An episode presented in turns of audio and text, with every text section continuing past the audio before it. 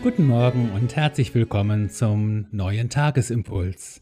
Er ist überschrieben An den Frieden glauben. Die Losung des heutigen Tages finden wir in Jesaja Kapitel 2. Zur letzten Zeit wird kein Volk wider das andere das Schwert erheben, und sie werden hinfort nicht mehr lernen, Krieg zu führen. Und der Lehrtext steht in Lukas 3, die Soldaten fragten Johannes den Täufer und sprachen, Was sollen wir denn tun? Und er sprach zu ihnen, Tut niemandem Gewalt noch Unrecht und lasst euch genügen an eurem Sold. An den Frieden glauben. Schwerter zu Pflugscharen, da ist es wieder, dieses Motto der Friedensbewegung der damaligen GDR aus dem Textzusammenhang unseres Losungswortes heute. Ein Bild sagt mehr als tausend Worte. Und so schaut der Prophet Jesaja dieses Wort des Herrn. Es ist noch gar nicht so lange her, da dachten viele von uns aus unserer europäischen Froschperspektive heraus, dass Krieg gestern war, dass wir als aufgeklärte, global vernetzte und agierende Staaten und Gesellschaften den Frieden gelernt hätten, dass Krieg nur etwas für die ewig Gestrigen ist und ein Denken voraussetzt, über das wir uns längst hinaus entwickelt haben.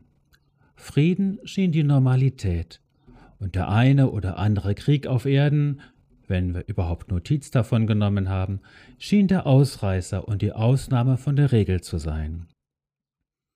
Wie haben wir in so kurzer Zeit lernen müssen, dass es genau umgekehrt ist? Da leuchtet das Losungswort wieder einmal auf in greller Aktualität. Nein, es bildet keine Utopie ab und auch nicht den Stoff, aus dem die Tagträume gemacht sind. Es ist eine kraftvolle Vision von Gottes zukünftigem und letztgültigem Friedensreich. Wie sich bei einer Geburt die Wehen und ihre Schmerzen bis zur Unerträglichkeit steigern. In einem Augenblick sind sie vorbei sind vergessen angesichts des neuen Lebens. So wird es auch mit allen Kriegen dieser Welt sein. Das ist unsere Hoffnung, das glauben wir. Der Dialog, den die römischen Soldaten mit dem Täufer Johannes führen und den wir im Lehrtext lesen, könnte geradezu eine Vorlage für die Genfer Konvention sein.